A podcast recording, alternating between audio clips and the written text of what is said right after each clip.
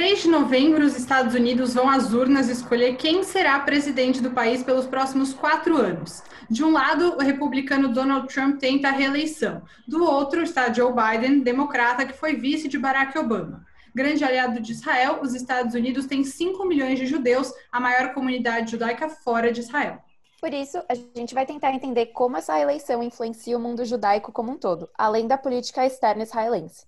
Esse é o E Eu Com Isso, podcast do Instituto Brasil Israel. Eu sou Ana Clara Buchmann, mais conhecida como Malca, ativista comunitária de longa data. E eu sou Anitta Efraim, sou jornalista. E o nosso convidado hoje é o Roberto Simon. Ele é diretor sênior de políticas públicas do Conselho das Américas de Nova York e é analista de política internacional, além de mestre em políticas públicas pela Universidade de Harvard. Muito obrigada por aceitar o nosso convite para esclarecer algumas dessas questões dos Estados Unidos hoje, Roberto. Anitta, mal com prazer estar aqui falando com vocês hoje. Bom, para começar, como a gente sempre fala, começar do começo, você pode contar um pouco historicamente qual que é o relacionamento oficializado entre Estados Unidos e Israel? Como que eles se tornaram aliados? É uma pergunta interessante, porque a gente olha as notícias hoje em dia e, e, pensa que Israel e Estados Unidos sempre foram muito próximos. E a verdade é que não, for, não é bem assim, né? Até a Guerra dos Seis Dias, no final dos anos 60 e 67, é, o, o, Israel tinha relações boas com os Estados Unidos, mas não era uma proximidade total. Né? A gente estava no começo da Guerra Fria, os Estados Unidos ainda estavam muito preocupados em consolidar sua influência é, sobre o mundo árabe, garantindo o suprimento de petróleo. Uh, e Israel tinha relações muito boas também com outros países como França, é, tinha relações muito, muito próximas da França, é, da Inglaterra também. Tanto que, por exemplo, se a gente olha a Guerra de Suez, é, Israel lutou ao lado da França e da Inglaterra e os Estados Unidos condenaram a guerra, no final pararam a guerra é, com uma resolução no Conselho de Segurança e outras coisas. Uh, mas com o passar do tempo, sobretudo depois da Guerra dos Seis Dias, começou uma aproximação muito forte e ainda dentro dessa lógica de Guerra Fria, é, Israel se converteu num dos grandes pontos de apoio, umas grandes alianças dos Estados Unidos é, no Oriente Médio, juntamente com outras, tipo a Arábia Saudita, que era um dos outros grandes pontos de apoio, Irã até a Revolução de 79. Uh, e isso foi crescendo. Claro que, além de estados, existem pessoas, e como você disse, você tem uma, pres uma presença judaica muito forte aqui nos Estados Unidos, um peso eleitoral judaico forte, líderes judeus nas mais diversas áreas. É, então, quer dizer, criou-se uma relação de enorme proximidade é, que vem, eu diria, dos anos 90. Mesmo se você olhar o governo do Bush pai, ele era ainda um governo que exercia grande pressão sobre Israel, era um governo que que em alguns momentos, é, pensando no começo dos acordos de paz, do, dos acordos de Madrid, por exemplo, começo dos anos 90, era um governo que exercia enorme pressão sobre Israel, colocava Israel contra a parede em relação aos assentamentos, mas uh, desde lá, quer dizer, nesses 20, 30 anos que se passaram, uh, os dois países foram se, se aproximando cada vez mais, cada vez mais, tanto com governos democratas quanto com governos republicanos.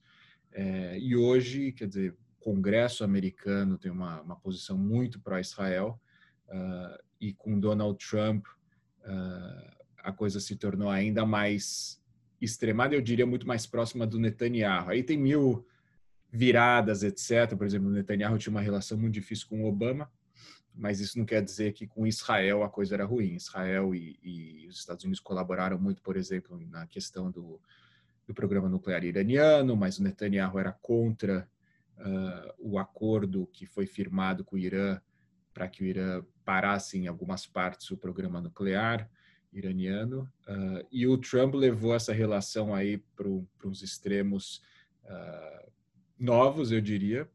E, claro, eu esqueci de mencionar algo fundamental, que não é só o eleitorado judaico, né, um dos grandes uh, players aí, também é o eleitorado evangélico nos Estados Unidos, que é extremamente pró-Israel, mas por pró-Israel quer dizer muito alinhado à agenda do Netanyahu, que é uma agenda particular, que não necessariamente converge com a maior parte, o eleitor médio judeu americano.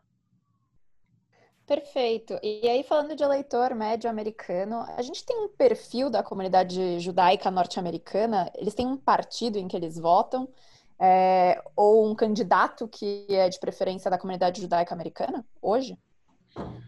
Então, é muito difícil falar num eleitor médio judeu americano, porque tem tanto judeu aqui que é de, quando a gente pensa em médias, geralmente a gente não, né, não consegue capturar a realidade.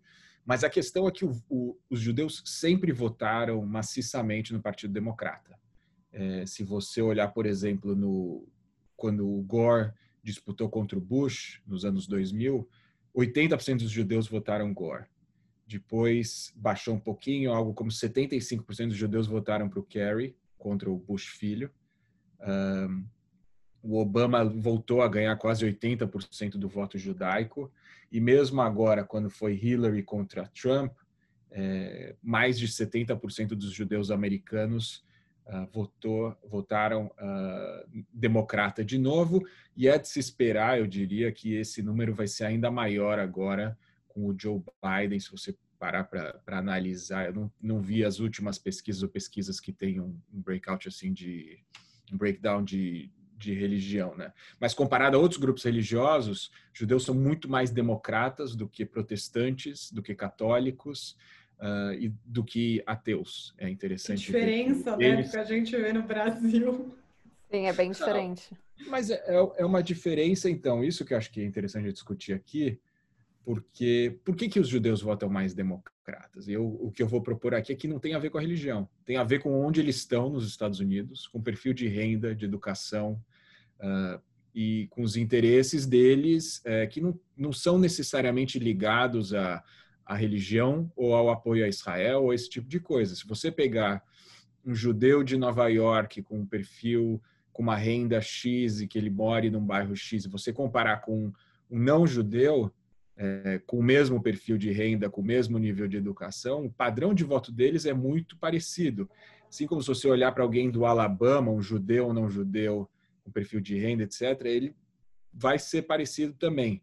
Uh, e talvez, se você pegar o judeu do Alabama e comparar com o judeu de Nova York, uh, talvez eles sejam diferentes. O que eu estou falando é que na hora de votar, uh, não necessariamente as pessoas colocam a identidade judaica deles em primeiro lugar, né? Sim. Até porque quem é americano é muito americano, né? Eles sempre colocam os Estados Unidos na frente a maioria das vezes, né? Eu não acho nem que é uma questão de, de americano ou judeu, é uma questão, a gente tem múltiplas identidades, né?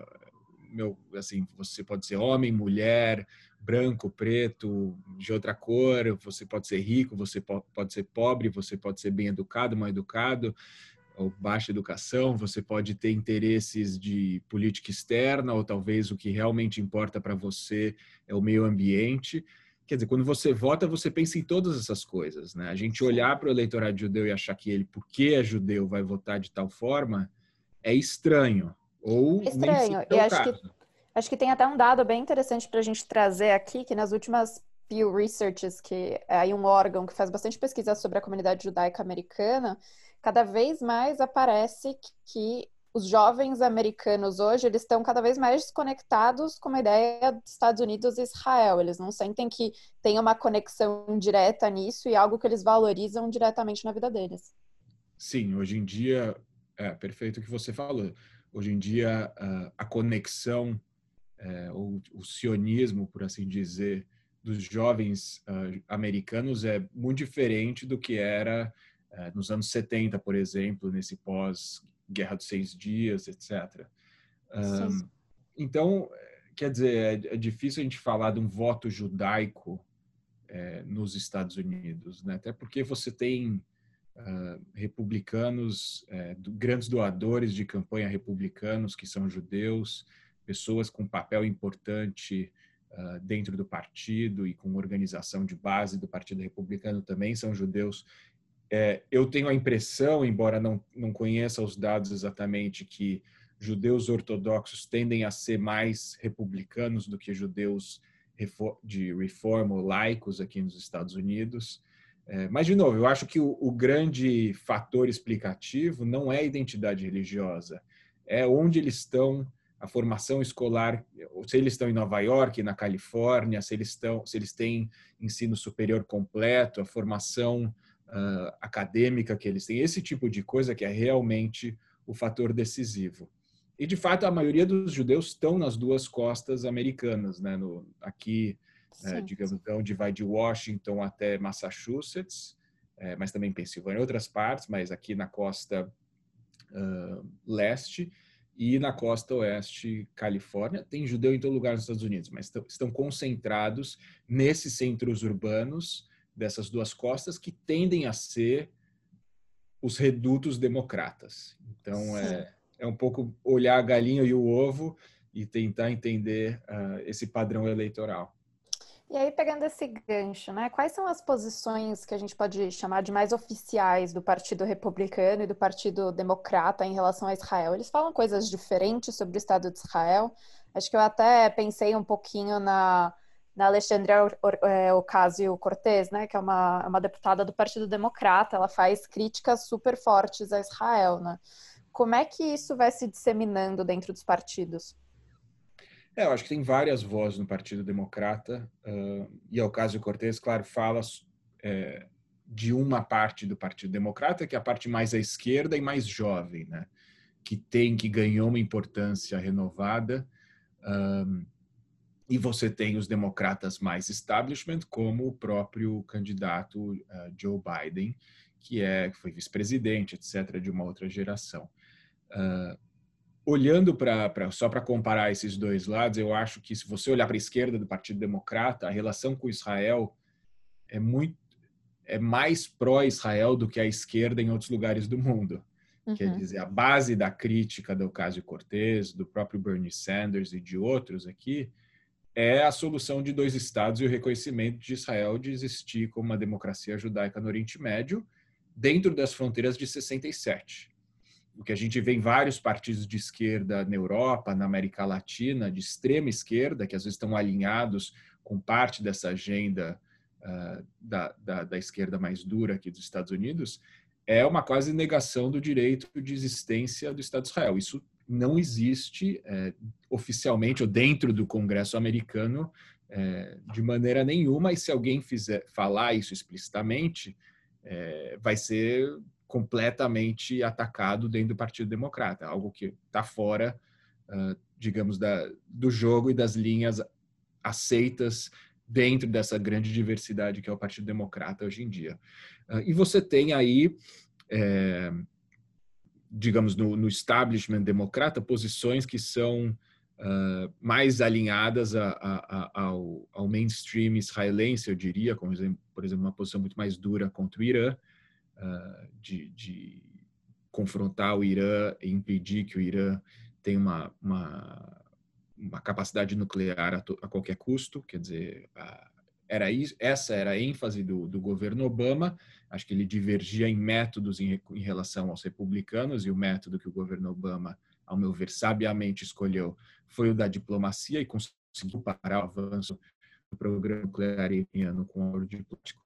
Uh, mas realmente é uma posição uh, mais, digamos, dos falcões, como se diz por aqui. Lembrando que parte do, do, do Partido Democrata, por exemplo, apoiou a guerra no Iraque, uh, e que tem uma visão, uh, digamos, de uma presença mais assertiva do, dos Estados Unidos no Oriente Médio, enfim, mais alinhada aí com o establishment israelense. E aí você olha o Partido Republicano, o Partido Republicano mudou dramaticamente nos últimos anos por causa do Trump. Antes o Partido Republicano tinha uh, algumas características muito claras. Era um partido a favor do livre comércio, era um partido a favor de grandes alianças internacionais como a OTAN, é, relação com o Japão, com a Coreia.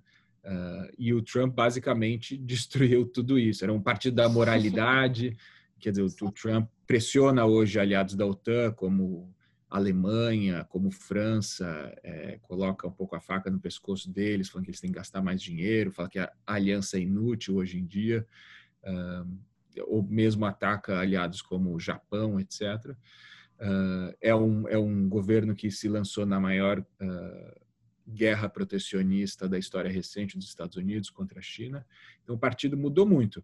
E um, a, a, o que não mudou, eu diria, é esse fervor pró-Israel e pró uma agenda de Israel muito clara, né, que é Sim. de apoio aos assentamentos, é, de recusa da criação do Estado palestino, uh, ou nos termos que a gente uh, tem com base nas resoluções das Nações Unidas, etc., ou com base de alguma forma nas fronteiras de 67, que era um pouco é um blueprint aí que tinha até recentemente e que servia para assim para o começo de conversa em todas as negociações de paz.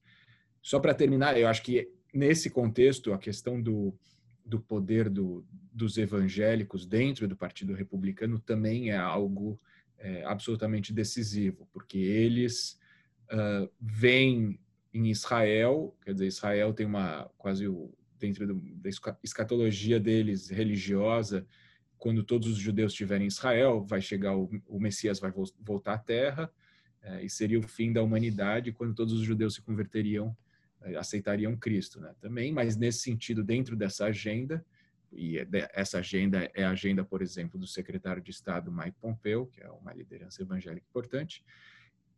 A posição é de apoio irrestrito, quase, ao Netanyahu e às partes mais radicais do governo de Israel.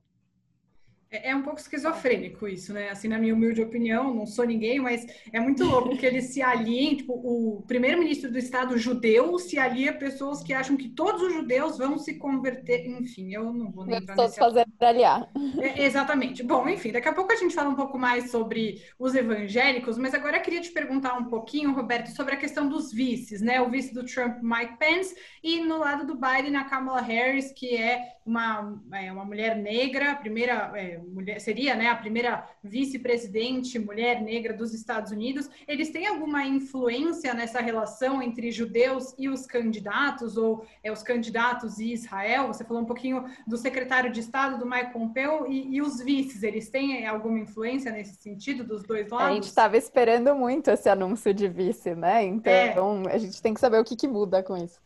Então, é, é uma pergunta interessante, porque o, o Pence, ele é também uh, ultra-religioso e, e, e, também partidário dessa visão uh, muito religiosa sobre Israel e sobre a necessidade de uma aliança incondicional com Israel, uh, em razão de, da identidade que religiosa dos Estados Unidos, ou que seja, ou, ou um pouco argumento não ser quando o Pence fala de Israel, ele não fala de interesses estratégicos ou de diplomacia pura e simples americana, mas ele fala numa missão religiosa de apoio à Terra Prometida e etc.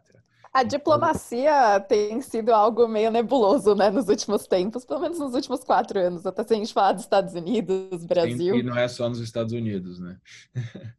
Mas ele, quer dizer, ele é um líder evangélico importante e uma pessoa com uma leitura religiosa muito muito rigorosa, muito conservadora, e dentro desse contexto é uma força uh, muito pró-Israel uh, dentro da Casa Branca também. A Kamala Harris é interessante que o marido dela é judeu. E ela, né, ela não só ela é filha ela descende de jamaicanos e de indianos.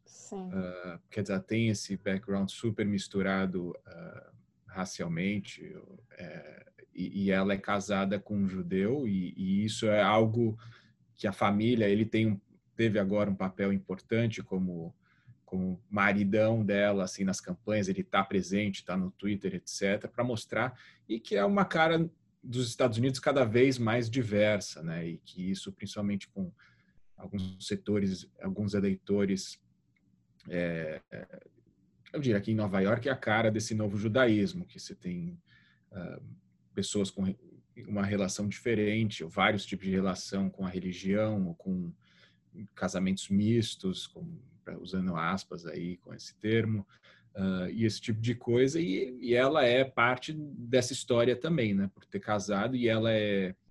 Ele tinha filhas de um outro casamento, ela é uma madrasta, eles vivem juntos numa, num lar judaico pelo lado dele. Uh, Consequentemente, novo, parte da comunidade, basicamente. Eu acho que sim, mas tinha uma piada que quando Obama virou presidente, falaram que era o primeiro presidente judeu. Porque o Obama é, cresceu politicamente em Chicago, com ativistas judaicos, judeus, né? Então, e ele tinha uma grande relação. E quando começou toda a história, a má relação dele com Netanyahu, eh, parece que assim tinham várias matérias falando como aquilo era uma loucura para ele, que parte da comunidade judaica tinha tinha se voltado contra ele por causa da, da negociação com o Irã. de novo, e, e toda essa essa esquerda americana, ela é muito judaica desde assim, desde sempre, mas mas vou dizer aqui para pegar uma referência clara, toda a luta por, por direitos civis aqui uh, sempre teve uma presença judaica fortíssima. Uh, e, e é, foi muito uma é, é, um pouco tem uma linha de continuidade total até Bernie Sanders judeu uh, quer dizer tem assim você tem essa esse lado e você também tem do lado republicano como eu estava falando, é, hoje em dia, ainda diria que talvez se você olhar para a liderança republicana tenha menos judeus, mas você tem a própria filha do, do presidente Trump, a Ivanka, uh, casada com um, um judeu, uh, salvo engano, que vai no rabado, que tem uma... Ortodoxo moderno, né? Ortodoxo moderno, e ela cria os filhos uh, dentro da kashrut, etc. Isso está dentro da Casa Branca, quer dizer, os netos do, do Trump são judeus. Uh, portanto, é, acho que às vezes a gente do Brasil olhando a gente pensa em categorias mais fechadas, né? E quando chega aqui nos Estados Unidos, é, a coisa pelo número enorme de judeus, a influência que a comunidade tem aqui, é, há vários e vários tons de cinza. Agora, Roberto, uma coisa que eu pensei bastante, é, que eu acho que seria legal compartilhar com os nossos ouvintes, eu acompanhei um pouco dessa movimentação. É, o que, que é a APEC e como que ela influencia a política americana hoje, né? Eu acho que a IPEC é uma coisa que junta aí todos os lados num evento só e num encontro só. O que, que influencia hoje em dia? Bom, a IPEC é, é, um do, é um dos lobbies mais poderosos aqui dos Estados Unidos, uma espécie de confederação judaica, mas não só. Tem hoje em dia, de novo, uma presença evangélica super importante nas grandes conferências da APEC. E um, até, eu diria, 2012, 2013, no meio do governo Obama, uh, era uma, um lobby muito bipartidário ou não partidário. Né? Ele tinha uma uhum. influência, ainda tem uma influência tremenda nos dois partidos. Mas com a decisão do Netanyahu uh, de fazer oposição à agenda do Obama, teve um momento controverso também que ele veio aqui, fez uma visita aos Estados Unidos para falar no Congresso americano sem o Obama convidar ele, ele foi convidado pelo presidente do, do, da Câmara, uh, a coisa se tornou um pouco mais partidária, um pouco mais ligada ao Partido Republicano, mas mesmo assim, quando você, nas grandes conferências da APEC anuais, sempre tem gente, grandes líderes uh, do, do, do Partido Democrata e o próprio Obama, depois disso, falava nas conferências e é um lobby poderosíssimo, muito bem organizado, é, que tenta puxar uma agenda pró-Israel uh, dentro do Congresso. Uh, e por agenda pró-Israel, eu quero dizer tanto de defesa de, dos interesses de Israel em relação ao Irã e a outras partes do Oriente Médio, uh, mas também de proteger Israel de todas as formas de crítica, né? É, uma, é um lobby que se, que se diz partidário, é uma solução de dois estados, mas que é muito eficiente em tentar blindar uh, Israel uh, de oposições. Uh, e você vê agora outros lobbies, eh, outros grupos que tentam influ influenciar o Congresso e opinião pública em relação a Israel. E um pouco a oposição do APEC é um muito menor, que chama J Street, que ele é muito mais progressista, ele é, muito, ele é explicitamente a favor da criação de um Estado palestino nas linhas de, nas fronteiras de 67, esse tipo de coisa. Eles e, têm ganhado muito espaço dentro das universidades, né? Principalmente, sim. é uma força bem jovem. Sim, e você, as pesquisas também de opinião, elas mostram que o eleitorado judaico aqui, ou a comunidade judaica, ela tem uma visão bem mais moderada sobre o conflito árabe-israelense, uh, na média, de novas médias, às vezes nos enganam. Mas você pegar o, o, judeu médio aqui dos grandes centros urbanos, esse que vota democrata, ele tende a, a olhar a solução de dois estados como a única solução possível. uh, e ele aceita termos como discutir uh, futuro uh, do, dos refugiados palestinos, formas de compensação, o que a gente ach, o que a gente chamava por solução de dois estados e as pessoas acho que entendiam os termos até meio recentemente. Acho que agora a gente está cada vez mais distante disso. mas é, eu não acredito que, que a maioria dos judeus aqui tenha uma visão uh, muito radical em relação à anexação de, de territórios, por exemplo, Cisjordânia, que algo que o Netanyahu estava prestes a fazer até recentemente, uh, e esse tipo de coisa. Embora, de novo, se você pensar em massa crítica, você tem muito judeu que apoia isso também aqui nos Estados Unidos. Nas médias e as maiorias aqui, mas isso às vezes fica um pouco se se perde um pouco no ar, porque você, os grupos mais organizados aqui, tipo APEC, eles têm essa agenda muito clara uh, de defesa intransigente do, dos interesses do governo israelense. É bem curioso, pessoal, que APEC nos Estados Unidos é quase como se fosse um festival Carmel aqui em São Paulo. Vai todo mundo, desde os mais novos aos mais velhos, tá todo mundo no APEC. É algo que realmente as pessoas se movem para estar nesse espaço. Elas só não dançam, então, aparentemente. Elas só, elas só não dançam. Tá, entendi. E, e já aproveitando que você estava falando do governo israelense, queria falar sobre os grandes apoiadores do governo israelense, mais todo mundo, que são os evangélicos. Você começou já a falar um pouco sobre isso, queria aprofundar nessa questão. A gente sabe que no Brasil é, muitos políticos usam o discurso de apoio aos judeus, não pelo voto dos judeus, até porque não é que nem nos Estados Unidos que tem 5 milhões de judeus, não, no Brasil tem acho que 120 mil judeus, mas eles estão buscando a aprovação dos evangélicos. Como você falou, isso também acontece nos Estados Unidos. Qual que é o papel fundamental disso na eleição? Bom, na que está chegando, obviamente, que é o nosso foco, mas no geral, tem esse interesse, essa busca? Quantos evangélicos tem nos Estados Unidos? Eu nem sei esse dado. É mais do que os judeus ou não? Com certeza Eles estão mais. crescendo. Mais? Tá. É, com certeza mais. Eu não tenho o número exato aqui, mas muito mais. É... Bom, você tem mais de 5 milhões é muito. Já são 9 milhões, sei lá. Se for a mesma coisa, já são 10 milhões de votos, sei lá. Né? É. Né? Então. Aí, aí acho que também a gente tem que só qualificar o que a gente está chamando de evangélico. Eu estou chamando de evangélico quem não é católico, isso inclui protestante, formas de cristianismo que não são o catolicismo uh, fundamentalmente. Então, os Estados Unidos foi foram fundados por evangélicos, por assim dizer. É, e depois, claro, receberam grandes ondas migratórias de, de católicos e foi um país que, que assim, a, a, pedra fundamental foi a tolerância religiosa, né? Porque estavam fugindo de perseguições uh, na, na, na, Europa, na Inglaterra, mas especificamente em outras partes da Europa depois, para fundar aqui as colônias e disso nasceu os Estados Unidos.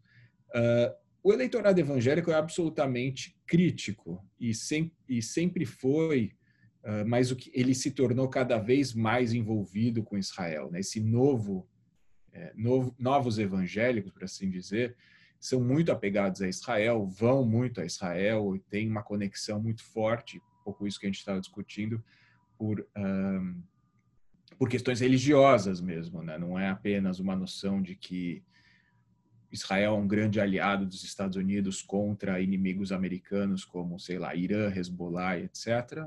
É, não é só o argumento estratégico, mas é um argumento de identidade religiosa. Uh, hoje em dia, é, essa visão de Israel vem acompanhada de uma agenda ultraconservadora uh, em várias áreas, como direitos reprodutivos, o que for. Quer dizer, esse eleitorado evangélico ele se tornou o núcleo duro do Partido Republicano, né? então muito poderoso, é, e, e, ele é uma das grandes, é uma das forças motrizes aí do, do governo Trump, mas ele era também muito poderoso no governo Bush é, filho e Bush pai, mas o poder, claro, aumentou, uh, mas ele sempre teve muito presente.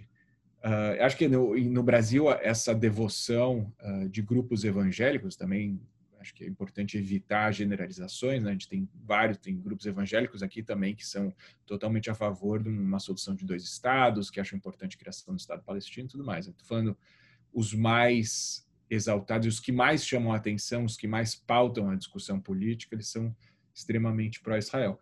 No Brasil também foi uma mudança relativamente recente, né? Que eles se viram, passaram a ver Israel como um, um digamos, essa coisa quase idílica de, de, de de terra prometida e achar que tem uma conexão especial. Tem vários evangélicos que vão e ficam em Israel agora, brasileiros, estou falando, uh, por algum tempo, enfim, e tem, tem laços que não havia até uh, pouco tempo atrás. É, e apesar do Trump se demonstrar bastante pró-Israel, né, a gente tem até a própria filha dele dentro da, da Casa Branca como senior advisor, né? A sensação do antissemitismo nos Estados Unidos está cada vez maior. Então, ainda falando sobre aquele Pew Research que eu comentei no início do episódio, hoje 64% dos judeus americanos sentem discriminação por conta de sua origem ou da religião. E isso foi um aumento de 20 pontos percentuais em relação à mesma pesquisa que foi realizada em 2016. Como é que a gente explica esse dado? É importante dizer que o, existe uma ambiguidade uh, ou, digamos, tem dois elementos essenciais no, Trump, no Trumpismo que convivem lado a lado. Um deles, como a gente estava conversando, é esse apoio é, extremado a Israel, extremado, quer dizer, a, agenda do Netanyahu e, e alinhamento total a Israel. E o outro é um governo republicano que flerta repetidamente com a extrema direita, é, incluindo com, em alguns momentos com grupos neonazistas americanos. E acho que o grande momento disso foram os protestos em Charlottesville, quando Trump foi incapaz de condenar é, supremacistas brancos que haviam assassinado uma mulher que protestava. É, e isso foi um choque, imaginam, demorou para condenar, falou que havia pessoas boas dos dois lados protestando, mas isso diz respeito a, a esse esforço permanente do, do, governo Trump de flertar com grupos de extrema direita que agora estão nas ruas de lugares uh, protestando em defesa do Trump e contra os antifas, né? Essa é a grande disputa aqui nas ruas de algumas cidades americanas, não de Nova York, mas de outras cidades Uh, e um pouco também eu acho que a gente precisa assim, ser explícito que a visão de mundo propalada em, em canais como Fox News, é, ela traz elementos, eu diria, históricos do antissemitismo. O que eu quero dizer com isso, e vou qualificar pra, com muito cuidado, uh, boa parte da narrativa do Trump, o, outro dia, eu vou te dar um exemplo concreto, num dos principais programas da Fox News, havia um, um, uma das uma das grandes dos argumentos era que quem o, o Biden é um candidato fantoche na mão de banqueiros bilionários como George Soros e de comunistas bolcheviques como uh, Alexandre Ocasio-Cortez uh, e outros. Uau, e na São verdade narrativas, né? Já ouvimos isso antes. Então, que na verdade, é, isso estou falando no, no prime time da Fox, passando a hora que as pessoas realmente veem TV, Fox News, o canal mais assistido dos Estados Unidos. Uh, e essa ideia de que no final o Biden não é nada mais do que uma marionete na mão de uma conspiração internacional entre grandes capitalistas e grandes bolchevistas e algo que né, de alguma forma nos lembra de momentos terríveis de antissemitismo europeu, que era um pouco esse o discurso. Você olhar o protocolo do Sábio Sião escrito na na Rússia czarista, ou se você olhar o antissemitismo na Alemanha do começo do século XX, na França do começo do século XX, ou mesmo na Alemanha nazista, era, essa era a imagem do judeu capitalista e o judeu comunista ao mesmo tempo, que estava fazendo maquinações por trás, nos bastidores, para controlar a vida do cidadão de bem e desvirtuar os valores cristãos, os valores da terra, etc. Uh, e me, o que mais me chamou a atenção é, que apresentava uma foto com seis pessoas, das quais três eram judeus fazendo essa maquinação, que era Bernie Uau. Sanders, o Bloomberg, que agora é um, um que foi um, um dos pré-candidatos democratas e agora é um dos grandes doadores democratas, e o Bernie Sanders. Então esse framework, é, essa visão de mundo antissemita, ela está adaptada aos novos tempos, mas ela é muito, ela traz ecos de um passado muito muito um passado horrível, né? Que, que, que foi o passado de antissemitismo e que tem uma mentalidade conspirativa que nunca, que ela é a mesma, na minha, na minha opinião.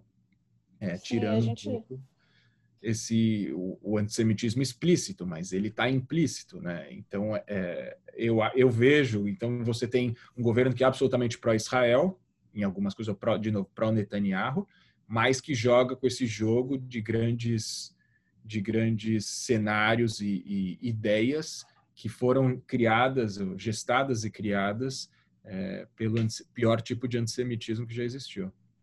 Acho que quando a gente vai pensar, né, Charlottesville foi, acho que um spoiler do que, que a gente ia ver da gestão Trump e do quanto a sociedade americana agora está muito fraturada, né, em termos de, de racismo e discriminação.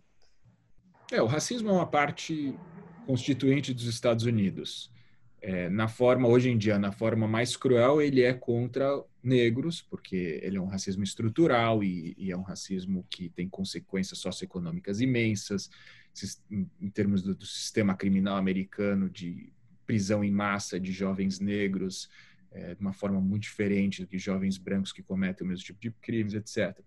Mas o antissemitismo sempre existiu nos Estados Unidos, uhum. uh, desde Klux Klan até novas formas de antissemitismo, e aqui a gente tem uma história de terrorismo de extrema-direita.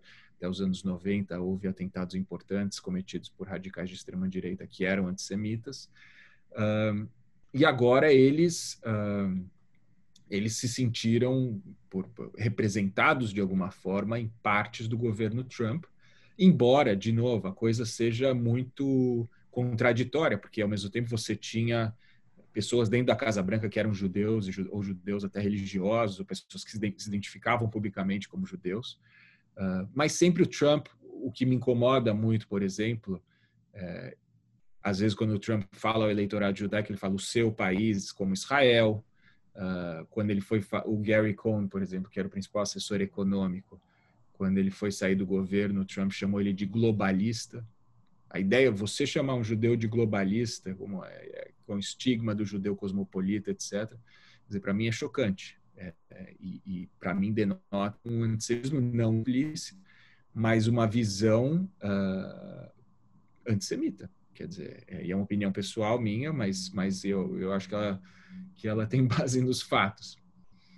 E indo para a questão de Israel, Roberto, a gente viu que nos últimos dias o Trump se envolveu bastante em ajudar Israel a normalizar relações diplomáticas com outros países do Oriente Médio. Não vou chamar aqui de acordo de paz, porque quem ouve eu com isso já sabe que não são acordos de paz, já que nunca houve guerra. Mas enfim, o que, que representaria para Israel uma possível troca do comando dos Estados Unidos. E também já vou lembrar aqui que no início de 2020 o Trump tentou propor um plano de paz entre Israel e Palestina. E já quero saber, bom, você falou um pouquinho, mas é, como é que os candidatos que estão aspirando ao poder nos Estados Unidos levam esse tema? Então, são duas perguntas, né? Como é que a saída do Trump muda a, a questão de Israel no Oriente Médio e como que está a principal questão do Oriente Médio na pauta dos, dos candidatos, que é a questão palestina? É, de novo, eu volto ao ponto que eu falei que aqui a, a, aliança entre Israel, aliança não, não formal, mas a, a, relação muito próxima entre Estados Unidos e Israel, ela vai muito além da, da filiação partidária. Né? A gente viu sucessivos governos democratas terem relações excelentes com, com, uh, com Israel, incluindo o governo Obama, apesar de conflitos com o Netanyahu especificamente. Aí acho que é preciso fazer uma distinção entre os interesses de Israel e os interesses do primeiro-ministro Benjamin Netanyahu, uh, que esse sim se alinhou muito ao, ao governo Trump uh, e foi muito criticado dentro de Israel por fazer isso, por partidarizar o apoio uh, o apoio a Israel, ou, ou forçar a barra nesse sentido. Uh, portanto, eu faria uma, uma distinção. Eu, pessoalmente, acredito que é no interesse nacional de Israel ter uma solução de dois, dois estados que inclua a questão do Estado palestino, que é a única, única forma de ter um Estado que é judaico, democrático uh, e, e, e, que faz sentido para a maior parte da comunidade judaica global. Uh, mas aparentemente não é essa a agenda do governo Netanyahu, é um governo que, que quer consolidar a presença uh, em partes da Cisjordânia ou em toda a Cisjordânia uh, e quer também, enfim, ter uma política, digamos, complicada com Gaza. Eu já tive em Gaza como jornalista duas vezes, enfim, conheci a fundo a situação lá alguns anos atrás e, e, e me parece que é insustentável no médio e longo prazo. A gente está numa trajetória que, que vai ser trágica para a ideia de, um, de uma democracia judaica no Oriente Médio. Uh, mas, de qualquer forma, voltando à tua pergunta inicial, eu, eu fiquei muito feliz com, e acho que é, é uma notícia muito positiva para Israel, a normalização dos laços com uh, essas duas monarquias do Golfo, desde que ela não venha em detrimento, de novo, da criação no Estado palestino, da solução de dois Estados é, em, que, que, sejam democracias em, vivendo em paz e segurança entre si. Uh, então, nesse sentido, é, é, é, aí que eu acho que há uma. Né, esse é o espaço do debate. E a grande questão agora é onde, onde termina esse processo. Né? Será que a gente vai ver agora a normalização dos laços com Marrocos? e depois com, sei lá, outros países até chegar à Arábia Saudita, uh, e como essa ideia, ou, ou, qual seria o preço que os sauditas cobrariam para ter laços normais com Israel, uh, e talvez seja a criação de um Estado palestino. E aí a ideia de se fazer uma solução regional para o conflito Uh, palestino-israelense, ela não é nova. Né? Aliás, as conferências de Madrid, os acordos do começo dos anos 90, eh, a Conferência de Anápolis no governo Bush, elas sempre partiram dessa ideia de que de uma forma ou de outra era preciso engajar, envolver uh, vários, vários países árabes ou muçulmanos da região, uh, trazê-los para perto e fazer um arranjo realmente regional para sustentar a paz entre os dois lados. E talvez essa seja a única solução daqui para frente, torço que seja. Bom, agora para a gente ir finalizando, tá, Roberto? Nossa, adorei nossa conversa hoje. É, as notícias mais recentes, né? Até para a gente encaixar. Então, logo em Rosh Hashanah, a gente perdeu provavelmente uma das maiores ícones judia dos últimos tempos, né? É, quem que era Ruth Bader Ginsburg e como que a morte dela influencia as eleições agora de novembro? Então, a RBG, como ela é conhecida, ela virou um ícone pop aqui nos Estados Unidos porque foi, eu diria, talvez a mulher com mais importante na luta para por, por, igualdade de gênero nos Estados Unidos. E basicamente a carreira dela, e aí recomendo tanto o documentário quanto o filme que, que fizeram sobre a vida dela. São a carreira dela como primeiro foi uma era uma mulher absolutamente brilhante, primeira é, na, na Universidade de Harvard de, Columbia, onde ela estudou direito, num momento que quase não tinha mulheres nessas universidades, discriminada quando tentou uh, arrumar um emprego aqui como advogada, ela começou a se dedicar à carreira acadêmica e a, a uma organização não governamental aqui que luta por liberdades civis, e a agenda dela era lutar contra todas as formas de discriminação de gênero que ainda havia, ou que eram várias, na legislação americana, e ela foi fazendo isso com muito sucesso, se tornou um enorme ícone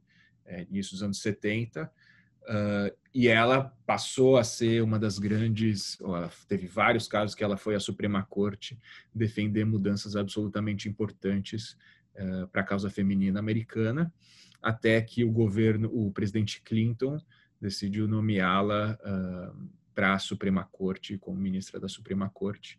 E ela era a Suprema Corte aqui, ela tem uma divisão partidária muito clara uh, e ela era um pouco agora tem uma leve dominância conservadora e o fato dela ter morrido agora uh, abriu um debate enorme uh, se o Trump teria direito ou não de tentar nomear a pessoa que vai substituí-la antes das eleições de novembro. E a grande questão é que quando isso aconteceu com Obama, uh, na verdade, oito meses antes da eleição do Obama, a, a, a eleição de 2016, quer dizer que a Hillary era candidata contra o Trump, os republicanos que tinham maioria no Senado bloquearam a nomeação do Obama, falando que aquilo não podia ocorrer durante um ano eleitoral. E agora os mesmos republicanos estão falando que, embora a gente esteja a 45 dias ou 40 e poucos dias da eleição, Trump tem sim o direito de nomear. E eles têm a maioria no Senado. Enfim, então, a tá hipocrisia, né? É. E aí, e aí a gente, bom, tem algumas coisas, né? Primeiro, se o Trump nomear, vai ser o terceiro ministros da Suprema Corte que ele nomeia. Uh, isso... isso é mais do que a média? É difícil falar em média, mas é consolidaria uh, assim o peso do, dos conservadores é, ficaria realmente maior do que os das alas mais progressistas dentro da, da Suprema Corte. É, e dependendo, ainda depende de quem ele vai escolher, né? Porque você tem conservadores e conservadores, ele já falou que quer escolher uma mulher, mas a gente sabe que a Suprema Corte americana vai tem diante de si alguns grandes debates, incluindo, por exemplo, um debate importante sobre aborto, que, e, e a possibilidade de, de reversão uh, de uma decisão dos anos 70 que começou a garantir uh, amplo direito a, a aborto para mulheres aqui nos Estados Unidos. Uh, então você tem esse momento de um, de um choque de potencialmente você ter aí decisões que vão impactar os Estados Unidos para as próximas décadas, né? Profundas. E o governo Trump sempre foi muito eficiente em nomear juízes para postos-chave e a grande sacada foi não só nomear juízes que tinham uma visão muito conservadora, mas juízes mais jovens, porque são a maior parte desses postos são vitalícios.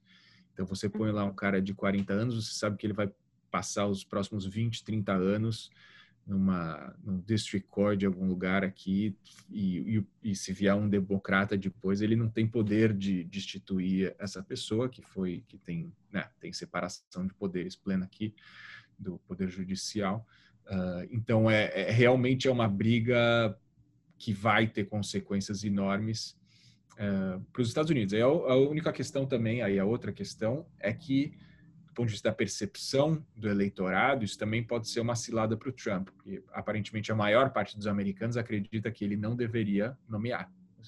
Agora as pesquisas já estão mostrando isso. Uh, e, de, e uma maioria ainda maior, dizer, número ainda maior de pessoas acredita que se ele nomear, o Senado não deve aprovar. Duas senadoras republicanas já falaram que elas não vão confirmar esse novo nomeado, ou nomeada, né? o Trump já anunciou que provavelmente vai ser uma mulher, mas precisaria de outras, outros dois senadores é, republicanos pularem fora do barco para realmente bloquear uma nomeação. E aí, aparentemente, esses outros dois não vão acontecer, porque de novo, voltando aos evangélicos, etc., muito deles tem uma aliança, digamos, tácita, ou não tácita, uma aliança explícita com o Trump, que eles ignoram algumas partes do Trumpismo, mas eles entendem que o Trump é o cara para avançar os interesses deles, conservadores, dentro do poder judicial. Uh, e isso tem um enorme poder dentro do Partido Republicano. Então, até pessoas vistas mais ou menos como moderadas dentro do Partido Republicano devem votar em favor do, da pessoa que o Trump colocar, a não ser, claro, o, os nomes que ele está apresentando são relativamente moderados, não tem ninguém ultra radical, porque também se ele colocar um número super radical, pode ser que mais gente pule para fora do barco. Mas se ele ele está circulando o nome de duas mulheres que são juízas já, uh, que são vistas como pessoas capazes, com notório saber jurídico, etc., coisa, elementos fundamentais para uma nomeação. E aí ele vai nomear o terceiro uh, ministro da Suprema Corte.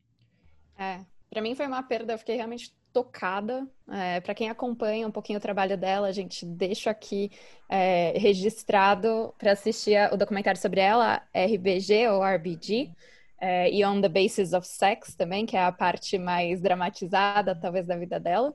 E uma coisa que me deixou muito confortável, e, e até para trazer um, um, uma pitadinha de judaísmo para a gente fechar hoje, é, dizem que em Rosh Hashanah só, a gente só perde grandes sábios, né? Pessoas que foram realmente impactantes para o nosso mundo, tzadikim ou tzadikot. Então, isso me trouxe um conforto muito grande depois e, que eu recebi a notícia. E uma coisa que a Marília sempre fala, a Marília Neusten, que trabalha no IB, que foi inclusive quem convidou o Roberto, quem trouxe essa. Assim, olha, primeiro já vou agradecer a Marília pela indicação, porque foi demais, foi um grande prazer. E a Marília sempre fala que quando é, muito, acontece muito nesse cenário antissemita, muitas vezes quando uma pessoa faz coisas absurdas, sempre lembram que é judeu e quando é uma pessoa como, como a RPG, as pessoas pouco dizem que era uma pessoa de origem judaica. Então, acho muito importante também a gente, como IB, trazer essa informação. E, enfim, para finalizar, Roberto, muito obrigada pelo seu tempo, por aceitar falar com a gente. Foi um grande prazer e tenho certeza que quem acompanhou a gente até aqui está muito melhor informado sobre a eleição americana. E lembrando que Joe Biden está na frente, mas que em 2016 a Hillary ganhou no voto popular, perdeu no colégio eleitoral. Então, a eleição americana é uma grande incógnita por, esse, por essa votação indireta, né? Verdade. Obrigado pelo convite, um prazer é, falar com vocês e ficamos em contato. Tchau, tchau. Até a próxima. Tchau, tchau. tchau. Até a próxima. Gente, aqui quem fala é Marília Neusten. Eu sou jornalista, sou da equipe do Instituto Brasil Israel e também é, tenho o privilégio de fazer parte dessa equipe da produção do podcast Eu Com Isso. Eu vim aqui para trazer a notícia, como a Malca já colocou para vocês no fim do programa, da morte da juíza americana Ruth Bader Ginsburg nesse Rosh Hashanah. I graduated from law school in 1959. There were no anti discrimination laws, and employers were upfront that they did not want a woman. And even if they would risk taking a chance on a woman, they surely would not take a chance on a mother with a four year old child. My object and the object of the women in my class was to get a job, and that was uh, no mean feat. President Clinton called me late one Sunday evening and said, Ruth, I have chosen you as my nominee for the court. I was on cloud nine, being part of an institution that's respected all over the world. It's the hardest and the best job I've ever had. Para quem não conhece, a Ruth Bader Ginsburg deve ter percebido aí nas redes sociais, porque foi uma comoção mundial, né? Ela é considerada um ícone feminista e um ícone de justiça pelos direitos das mulheres, né? Por exemplo, ela foi a primeira membro da Suprema Corte Americana a falar abertamente sobre a legalização do aborto, entre outros muitos feitos pela justiça de minorias, direitos civis americanos, é, dos afrodescendentes, enfim, ela é um exemplo, foi um exemplo para muitos juristas e também ativistas. Ela virou é, esse meme que as pessoas chamam de RBG, né, que são as iniciais dos nomes e sobrenomes dela.